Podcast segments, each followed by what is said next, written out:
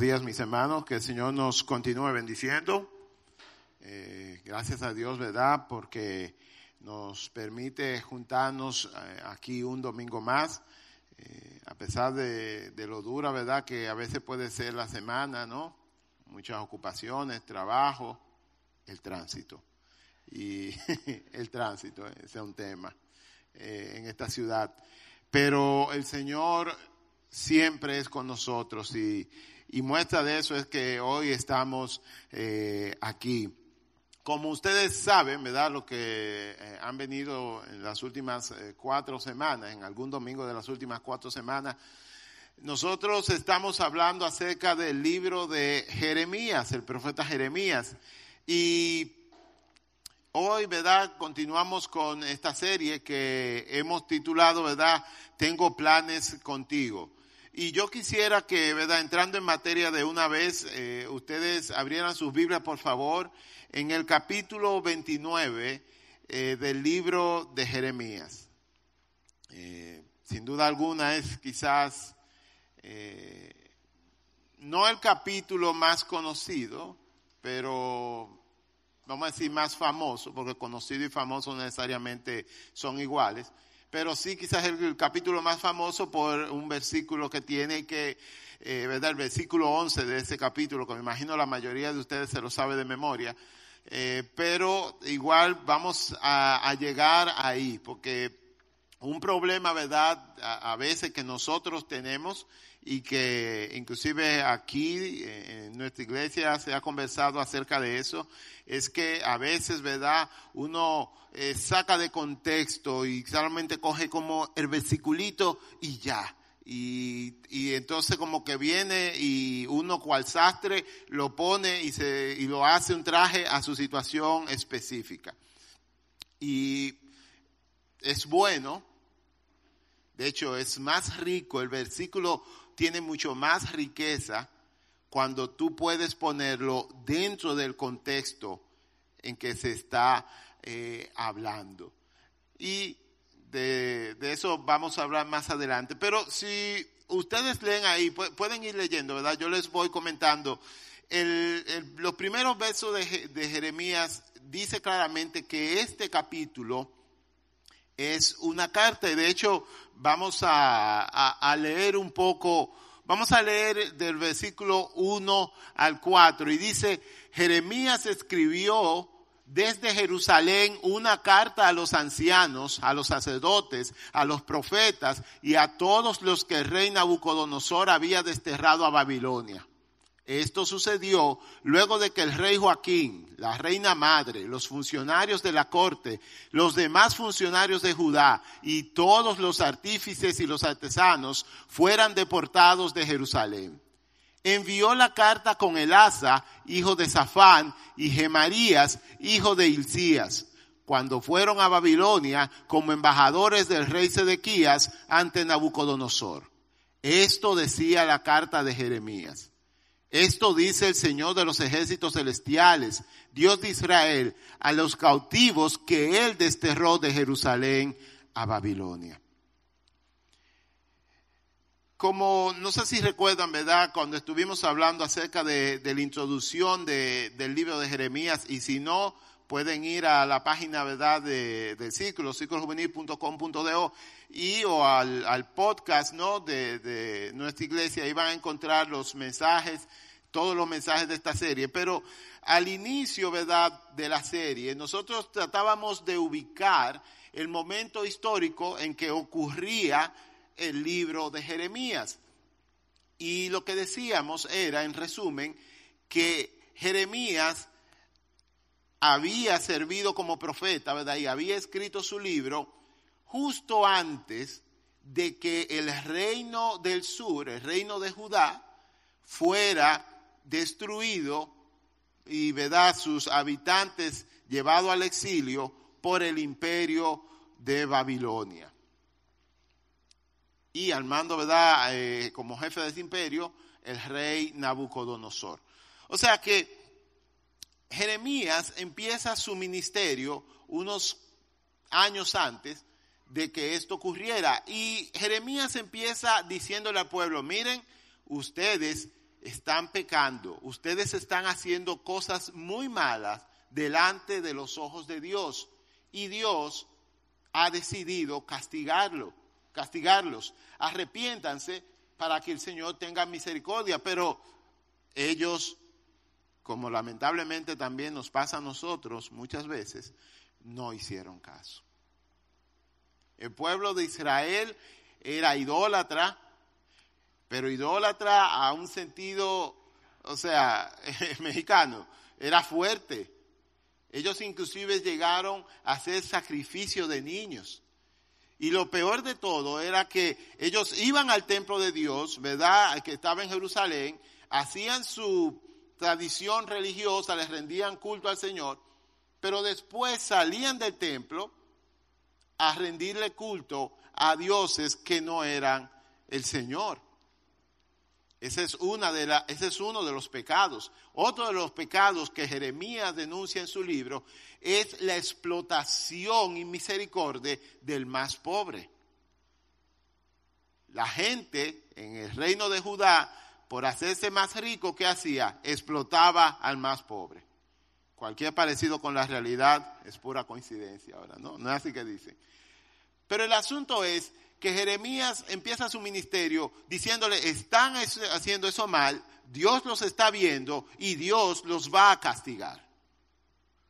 El pueblo de Israel no oyó la advertencia. Y no solo de Jeremías, de muchos otros profetas antes de él y contemporáneos con él.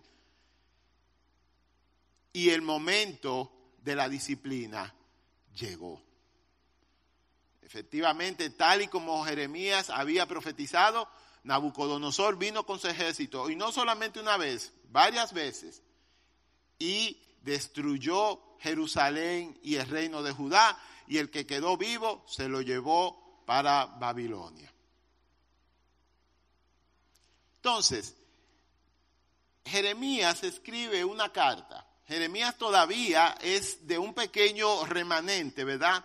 Que queda en, en Judá, que no fue llevado al exilio porque se escaparon, porque se escondieron, por lo que sea, pero Jeremías aún está en Judá. Judá tiene inclusive hasta un rey, eh, eh, y de eso ustedes lo van a ver más adelante en, en, el capítulo 29. Pero hay una buena parte, como dice, ¿verdad?, los versículos 1 al 4 que acabamos de leer, hay una buena parte de la corte real del reino de Judá que ha sido hecho preso y llevado al exilio a Babilonia. A esas personas, Jeremías le escribe esta carta inspirado por el Señor. No es una carta de Jeremías a ellos, es una carta de Dios a ellos. Y eso, lo que me, me, llamó la atención eh, inmediatamente es que Dios, aún en medio del castigo a su pueblo, no lo abandona, sino que decide escribirles, decide hablarles. Y lo primero es, y yo quisiera que ustedes ¿verdad? vieran esto en el versículo 4, esto dice el Señor de los ejércitos celestiales. O sea, Jeremías dice, yo estoy escribiendo, pero yo voy a escribir lo que dice el Señor, el Dios de Israel, a los cautivos que, ¿qué dice? ¿Qué dice? Que Él desterró. O sea, eh, el Señor no solamente castiga al pueblo de Israel y lo manda para allá, sino que decide hablarles, pero le pone la cosa clara. O sea, lo que ustedes están viviendo ahora no fue porque por circunstancias de la vida o porque eh, les fue mal, tuvieron mala suerte. No, no, no, no, no. Lo que ustedes están viviendo ahora es por mí. Fui yo quien los llevé allá. Fui yo quien los, los desterré. Sí, es verdad, Nabucodonosor fue, fue eh, eh, y su imperio fueron la herramienta que Dios usó. Y mm, si quieren, ver eso más a fondo, ustedes pueden revisar el capítulo 27 que está ¿verdad? ahí mismo, los versículos 6 y 7, donde el Señor mismo dice que Nabucodonosor es su instrumento.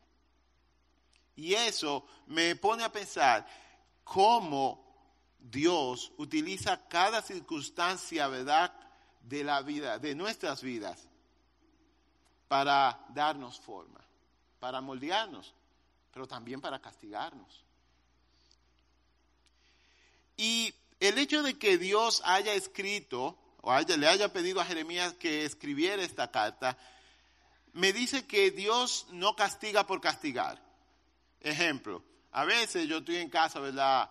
Eh, trabajando, leyendo, viendo televisión. y los muchachos, o sea, todo el que tiene hijo aquí sabe que eh, los niños, ¿verdad? Dios los manda para probar nuestro límite de paciencia. Y, y estoy yo ahí, y los muchachitos ahí, y, raya, raya, raya, ustedes saben lo que yo quiero decir. Los muchachitos ahí, papi, papi, quiero esto. Exacto, papi, quiero lo otro, papi, pero ya yo te di esto, papi, tengo hambre, papi, qué sé yo cuánto, papi, quiero ver a Pepa, papi, oh Señor, ¿cuándo se van a quitar a Pepa? Y el punto es que pues, deberían hacerlo aquí, papi, quiero ver a Pepa. el asunto es que, y tengo que confesarlo, gracias a Dios mis hijos no están aquí ahora, pero tengo que confesarlo que a veces yo lo que eh, eh, eh, cojo pique y digo, es más, tiene un tiempo fuera, váyase para la habitación y lo mando para la habitación. Pero la verdad, yo los estoy castigando para poder tener tiempo libre.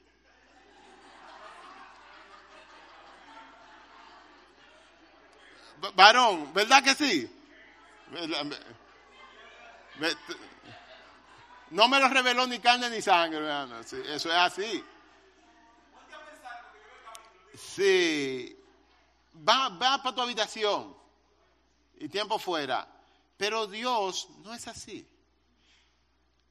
O sea, Dios castiga, pero disciplina. O sea, Dios te acompaña. Dios está acompañando a su pueblo. No lo mandó, no le dio una patada y ¡boom! Para que cayeran en Babilonia y lo dejó por allá. Cuando me acuerde de ustedes, hablamos. No, no. El Señor se toma el tiempo de hablar con su pueblo mientras está siendo disciplinado, mientras está siendo castigado. Y eso, eso es amor. Yo te estoy disciplinando porque quiero que cambies, no porque me cansé de ti, no porque me estoy vengando de lo que me hiciste, no, yo te estoy disciplinando porque quiero que cambies, quiero que seas mejor. Así es que Dios disciplina. Y nosotros como padres podemos aprender eso del Señor. No corregir por pique, no corregir por, porque estamos hartos, sino, ¿verdad? Corregir porque queremos ayudar. Y a nadie le gusta sufrir, ¿verdad que no? ¿O sí?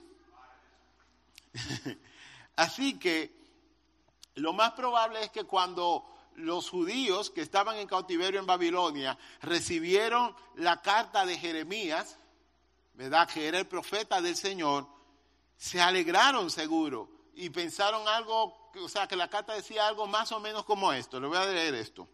Así dice el Señor, mis queridos hijos, este castigo les ha venido por haberse portado mal, pero entiendo que ya ha sido suficiente. Así que prepárense que para esta fecha, el año que viene, estarán de nuevo en sus casas.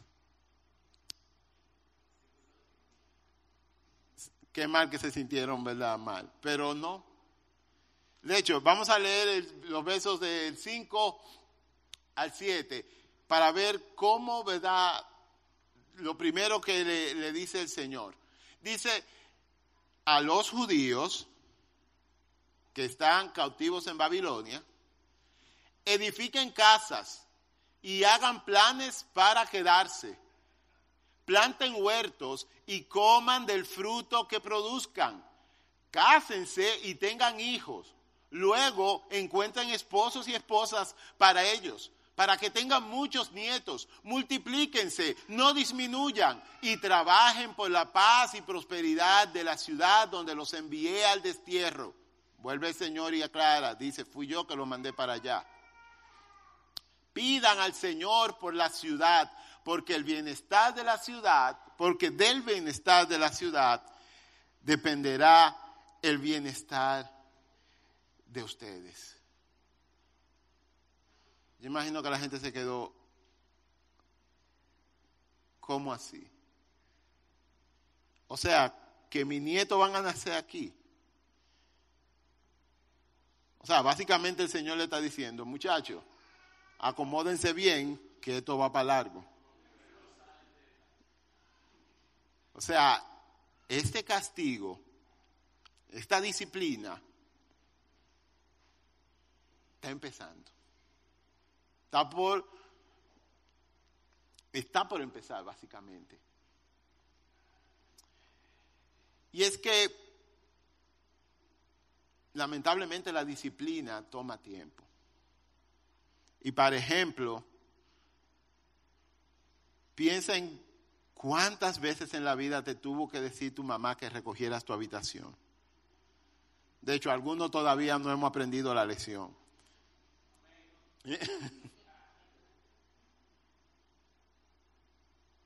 El cambio de conducta, el cambio, los cambios de hábito, especialmente los malos, son muy difíciles.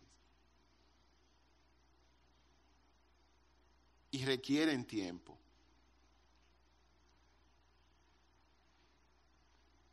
Y el Señor, por dos razones, puedo decir, por dos razones aborda este tema de entrada. O sea, él no le pone, no, porque ustedes saben que ustedes se portaron mal, pero yo seré su Dios y ustedes serán mi pueblo. No, no, él de una vez le dice, miren, acomódense. Yo los estoy castigando y el castigo va a ser para largo. Creo que la primera razón para eso que tiene el Señor es que ama y cuando uno ama es honesto.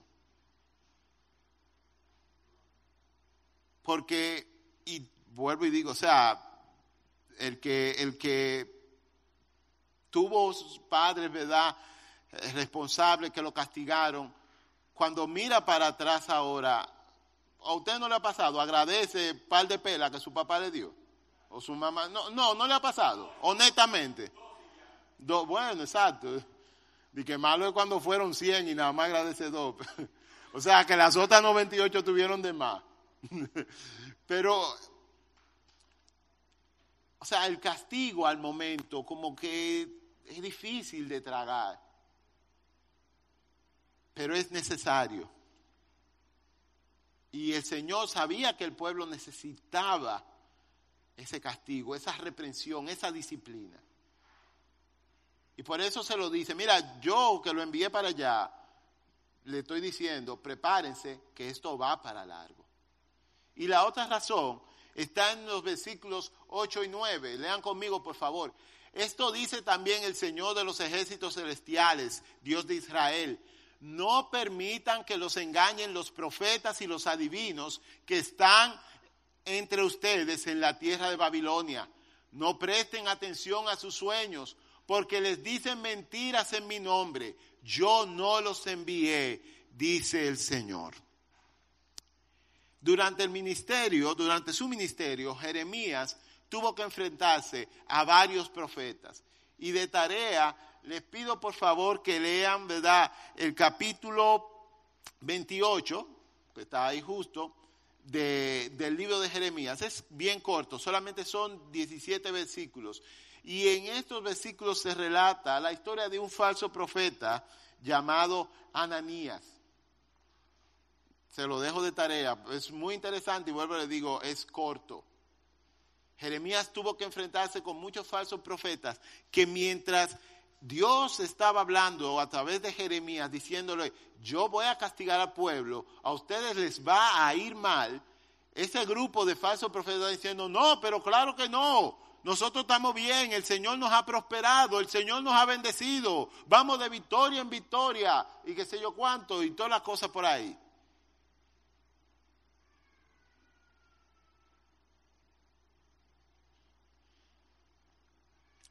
Y no solo eso, aún cuando el pueblo fue llevado al exilio, esos profetas de los que el Señor habla en los versos 8 y 9, estaban diciéndole a ellos, a los cautivos, a los exiliados en Babilonia, que no se preocuparan, que el castigo del Señor solamente iba a durar dos años.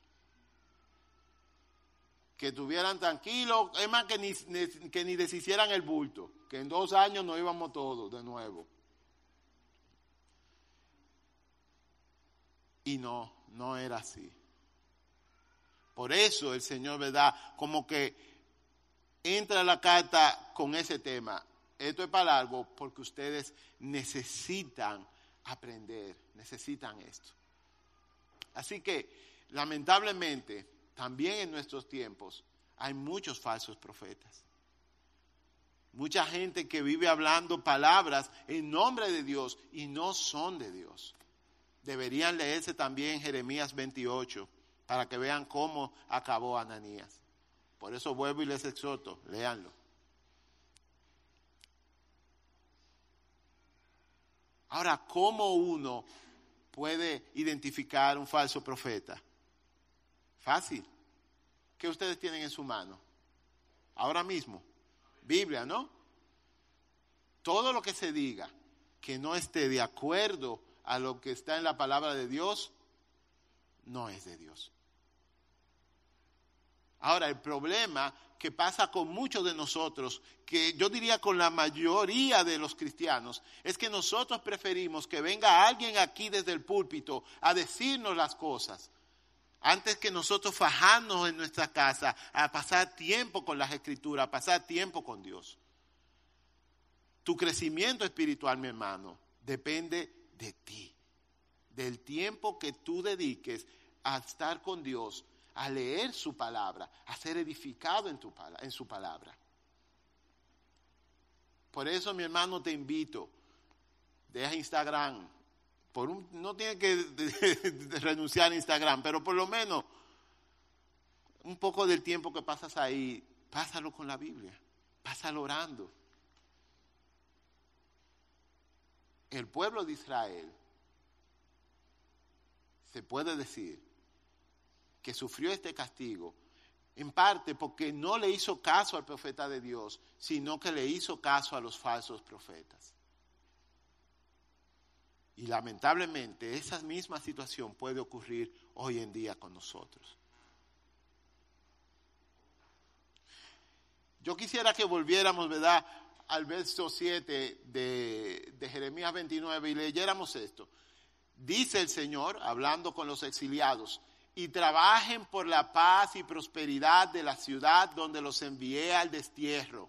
Pidan al Señor por la ciudad, porque del bienestar de la ciudad dependerá el bienestar de ustedes. Eso es como que tú agarras a tu hijo y le digas, tiempo fuera, la, por poner un castigo polite, de esos que se pueden hablar en público. pero todo, bueno, está bien. El asunto es que tú agarres y le diga, le diga a, tu hijo, tiene un tiempo fuera, vete a la habitación. Y mientras estás ahí, aprovecha y recoge todos los regueros que hay. También, mira, aquí hay un bombillo, súbete en la cama y cambia el bombillo que se quemó. Ah, y mira, aquí hay par de latas de pintura, brocha y unos pinceles para que tú pintes la habitación y le hagas toda una decoracióncita bonita y te vuelva artista. O sea, dale cariño a tu castigo. Agarra, ¿verdad? Y dile, ay castigo, qué bueno que estás aquí.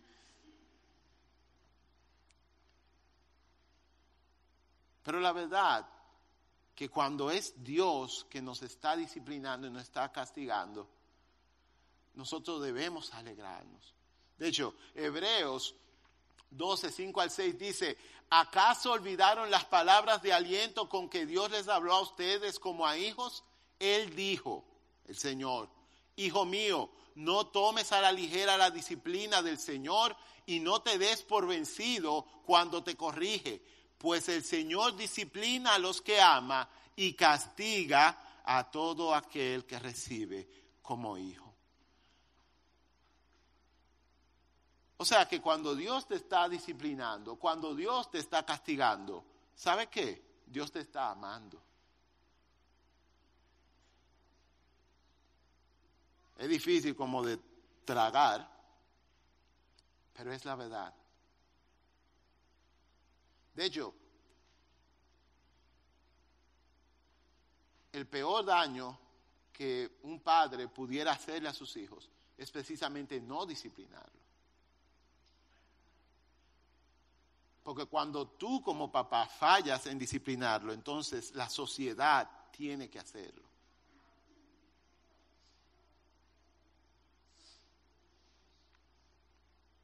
Así que aunque la disciplina es dura, es difícil y no es agradable al momento, es necesaria.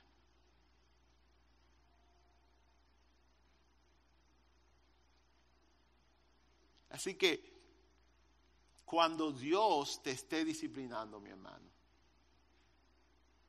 por lo que sea, y yo te voy a decir una cosa, a todos el Señor nos disciplina. Porque todos lo necesitamos. O sea, nadie es perfecto. Yo no, no es de que, a ti porque te portaste mal, pero a ella no porque ella se porta mejor. No. Todos, en alguna u otra medida, necesitamos, requerimos de la disciplina del Señor. Todos. Así que si no te está disciplinando el Señor ahora, prepárate que lo tuyo viene.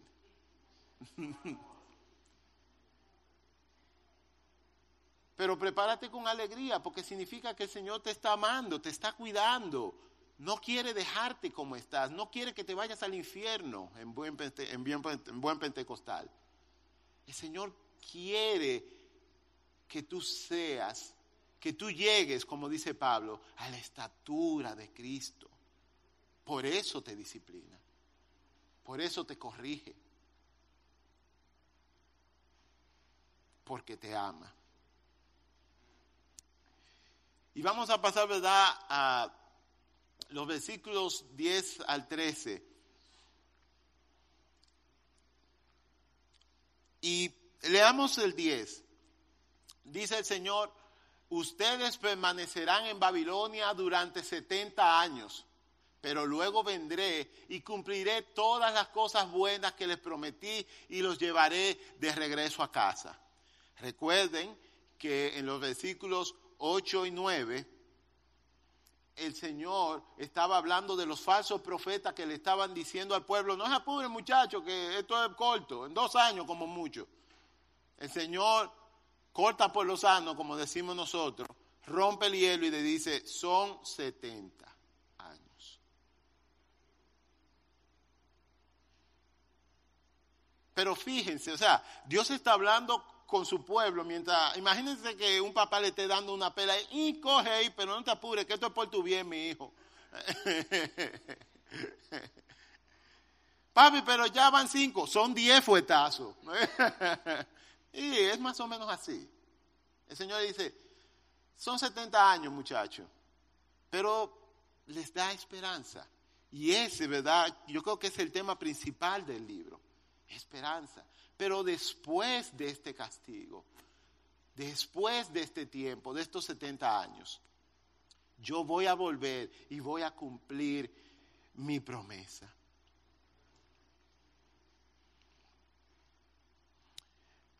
Y llegamos no al verso más famoso de este capítulo. Dice Jeremías 29:11, muy bonito, pues yo sé los planes que tengo para ustedes, dice el Señor. Planes que son, ¿verdad? Son planes para lo bueno y no para lo malo, para darles un futuro y una esperanza.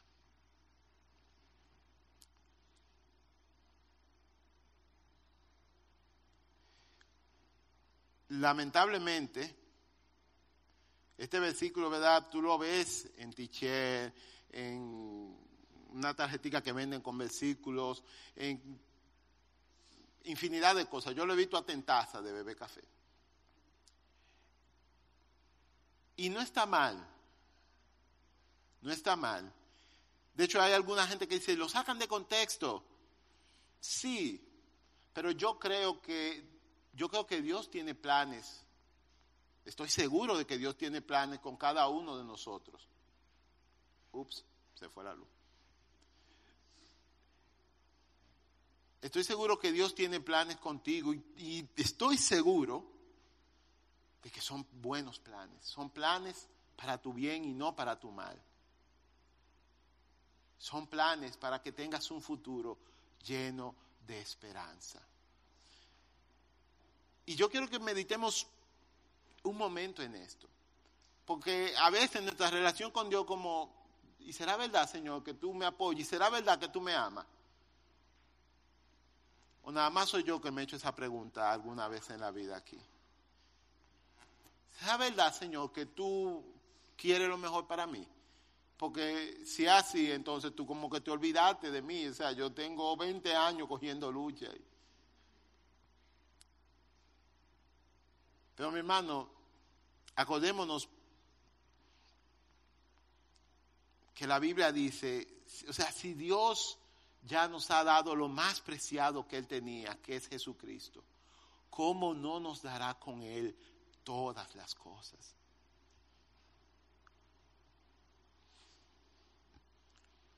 Cuando tú sientas que el amor de Dios está lejos, cuando tú sientas que Dios está lejos, cuando tú sientas que tú tienes pique con Dios porque no te oye, porque dejó que pasara aquello o que pasara lo otro,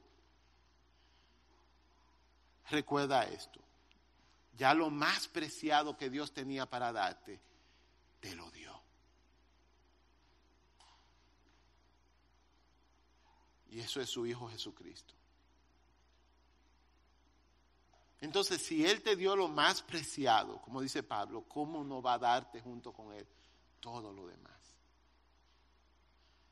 Así que recuerda eso siempre. Dios te ama y tiene planes contigo. Ahora, la mayoría de la gente no sabe que este versículo 11 está dentro de un contexto disciplinario. Como decíamos ahorita, o sea, Dios está diciendo, yo tengo planes contigo, pero dándote fuetazo, corrigiéndote, castigándote. Yo quiero que tú tengas un futuro lleno de esperanza, pero por eso es que te estoy castigando, para que tengas un futuro lleno de esperanza. El problema cuando uno lo saca de contexto es que uno puede llegar a pensar, ah, sí, no importa lo que yo hice, tomé esta decisión, lo otro, pero el Señor me tiene un futuro lleno de esperanza. No, mi hermano, o sea, el contexto es, porque te amo, te estoy castigando para que tengas un futuro lleno de esperanza. Yo recuerdo que una vez ya cuando estábamos grandes, ¿no? En mi casa, a nosotros se nos cogió con, que éramos hombres, ¿no? Yo, yo tengo dos hermanos, o sea, somos tres varones en mi casa. Entonces, ya tú sabes, estaba ahí la testosterona, mi hermano, a flor de pie, eso de día, todo en la habitación de uno, demasiado hombre. Y nosotros ah, llegamos tarde, qué sé yo qué, porque papá, tiene que darme una llave de la casa, porque venga acá. Y bueno, empezamos a llegar tardísimo. Y mi papá se molestaba por eso. Y un día mi papá se cansó de eso y dijo, miren, yo te voy a decir una cosa. El que no esté aquí a medianoche no va a entrar a la casa. Pero papá, si la fiesta empiezan a las 11, no tengo que ver con eso. Eso fue un viernes. Llegó el sábado. Eh, yo de mis tres hermanos soy verdad el más pendejo. Yo, no, es verdad. No tengo. si ustedes supieran los cuentos de mis hermanos, pero. el punto es que yo, yo llegué a las once y media, once por ahí, pero llegué temprano. Mi otro hermano, que como no le pedí permiso a ellos para contar esta historia, no voy a decir cuál cuál. Uno de mis otros dos hermanos llegó como faltando dos minutos y entró a la casa. Mi papá hizo así, cerró su puerta. Después llegó mi hermano, ese malón. ¿Qué es lo que pasa? ¡Cum, cum, cum! Dando duro un hombre, te estoy diciendo. sí. se levanta mi papá. Dice, dime, conchale, se me iba a saber el nombre. Dime. dime, fulano. No, que, que llegué. ¿Y? Que me abra. Oh, te estoy diciendo, un hombre. Y mi papá le dijo, ¿qué hora es? Papi, ¿se va a poner en eso usted ahora? no, dime qué hora es. La una y media. ¿Y qué fue lo que hablamos? Bueno, el punto es que mi papá le dio su sermón y le dijo, yo te dije una cosa y tú no cumpliste. Así que, aunque me duela a mí, por tu bien, le dijo, te vas a quedar afuera. Yo que estaba en la puerta de mi habitación ahí, yo nada más dije, no puedo decir lo que dije porque, ¿verdad? miércoles.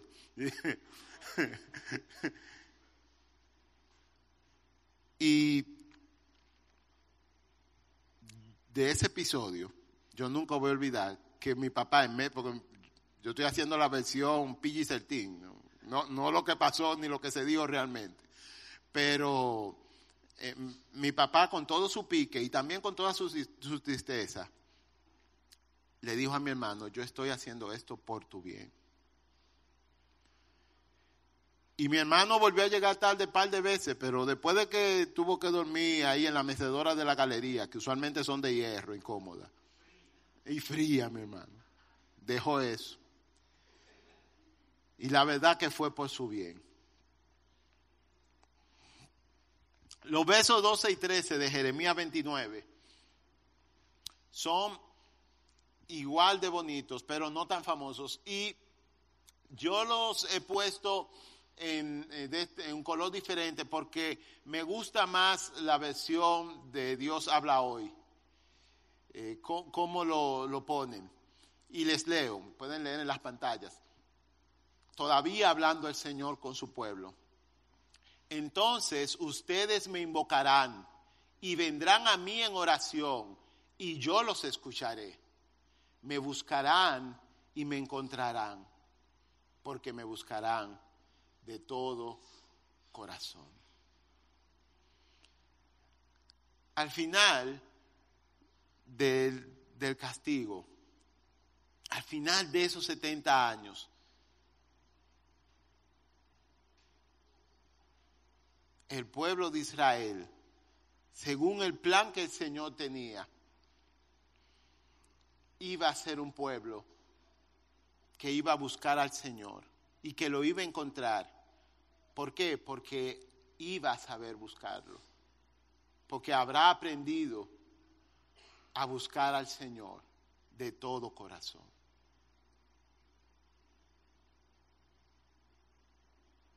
me buscarán y me encontrarán, dice el Señor. Porque me buscarán de todo corazón. Van a aprender a buscarme. Y ahí me encontrarán. El resultado del castigo va a ser un pueblo que va a saber y va a disfrutar de estar con su Señor.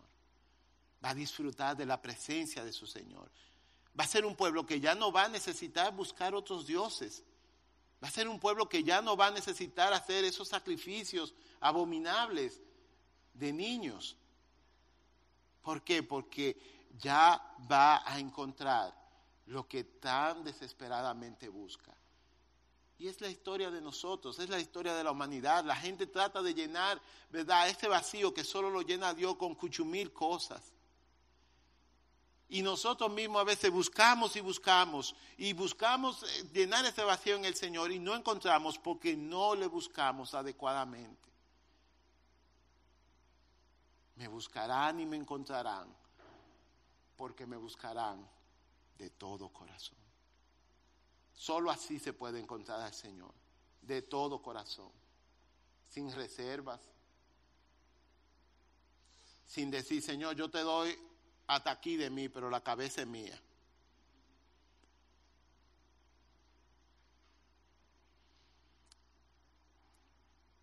Mis hermanos, En nuestra vida nada ocurre porque sí, por lo menos en la vida de los cristianos. Dios va a utilizar cada circunstancia, cada cosa en tu vida para darte una lección. A veces uno se queja de que Dios no habla. Yo lo que pienso es que nosotros no queremos escuchar, porque cuando uno escucha, Dios habla y habla todo el tiempo, demasiado a veces. Tú como que, ya Señor. Pero si estamos escuchando.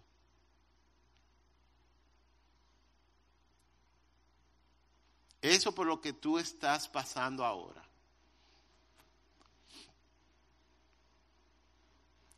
Lo que sea.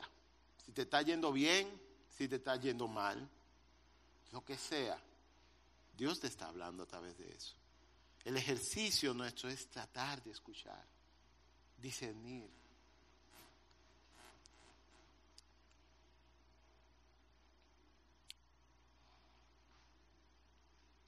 El domingo pasado nosotros hablábamos de que Dios es el alfarero, ¿no? Y de que Dios nos está dando forma continuamente, todo el tiempo. A veces nosotros somos tan rebeldes como pasó, ¿verdad? Eh, eh, con el barro del capítulo 18, que el alfarero tiene que hacer así, ¡buf! Y desbaratarlo y volver a hacerlo.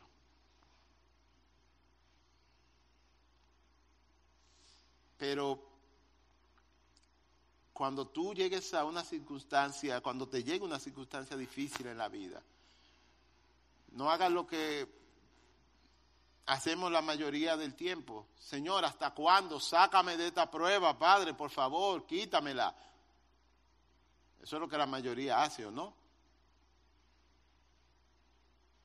Mejor pensemos, ¿verdad? No, ¿qué Dios me quiere enseñar? ¿Por qué Dios me está pasando por este crisol? ¿Por qué Dios me tiene aquí? Dios, ¿qué tú quieres que yo aprenda? Porque, como dice, ¿verdad? Y se los, se los pongo de nuevo, Hebreos 12:5, Dios disciplina a los que ama y castiga a todo el que recibe como hijo. Y yo sé que la palabra, ¿verdad? Disciplina y castigo tiene una connotación hasta medio mala, pero tranquilo, mi hermano, todo lo necesitamos de vez en cuando. Y Dios, como nos ama, está dispuesto a disciplinarnos. Pero esa disciplina, ese castigo, surtirá su fruto. Oremos. Señor, muchas gracias porque tú nos amas.